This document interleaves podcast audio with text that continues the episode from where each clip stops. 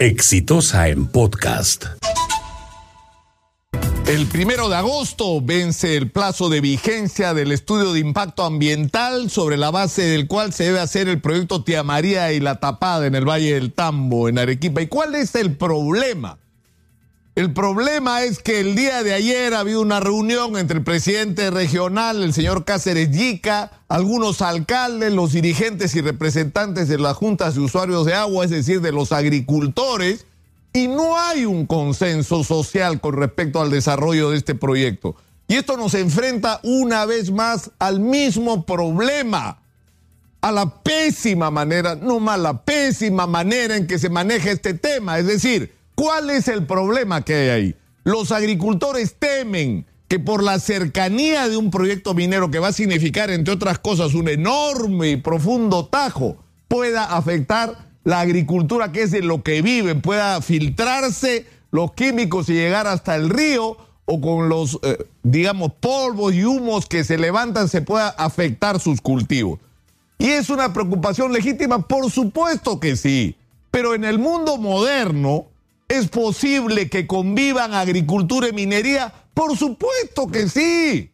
Claro que sí, pero eso depende de que se hagan las cosas correctamente, de que se tomen todas las previsiones, porque daño, es decir, impacto va a tener, es decir, mienten quienes dicen que es posible hacer minería sin impacto, claro que tiene impacto, pero la tecnología moderna permite reducir al mínimo ese impacto y sobre todo subsanar los daños que ese impacto pueda producir en un plazo corto, pero lo más importante de todo es que a cambio de eso, el beneficio va a ser extraordinario en primer lugar, y debería ser así para la gente que vive en la región donde se está explotando el recurso y para todos los peruanos, porque se supone que los recursos que se están extrayendo son nuestros y debemos ser beneficiados. Pero eso no ha estado ocurriendo.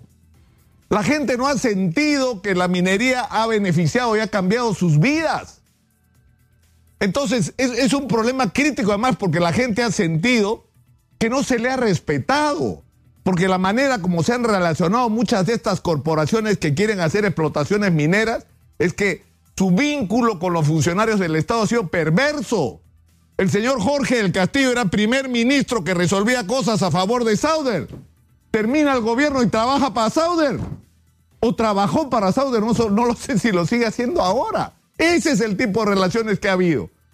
Donde los ministros y hasta los presidentes han hecho lo que las empresas han querido y no han respetado a la gente. Y ahora hay un problema crítico porque los días que quedan son muy pocos. Y lo que debería haber y no hay es confianza. Y confianza no necesariamente en las compañías, confianza en sus autoridades. Que la gente confía que la gente que eligió para que gobierne este país defienda sus intereses y comparta sus preocupaciones y los escuche. Ayer ha salido un reclamo de la reunión que había en Cocachacra, que el presidente Martín Vizcarra vaya a hablar con ellos. Yo creo que es un reclamo legítimo. Y yo creo que es una buena manera de empezar a construir una relación diferente con la gente.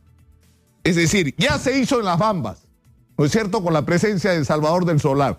Pero lo que está pidiendo la gente del Valle del Río Tambo es que el presidente vaya a hablar con ellos y los escuche o que el presidente lo reciba, en todo caso, que puede ser una salida. Pero ese tiene que ser el camino. Si no hay confianza, no hay nada, simplemente. No tenemos nada. Y se va a repetir la historia de Conga. Miren lo que les digo. Exitosa en podcast.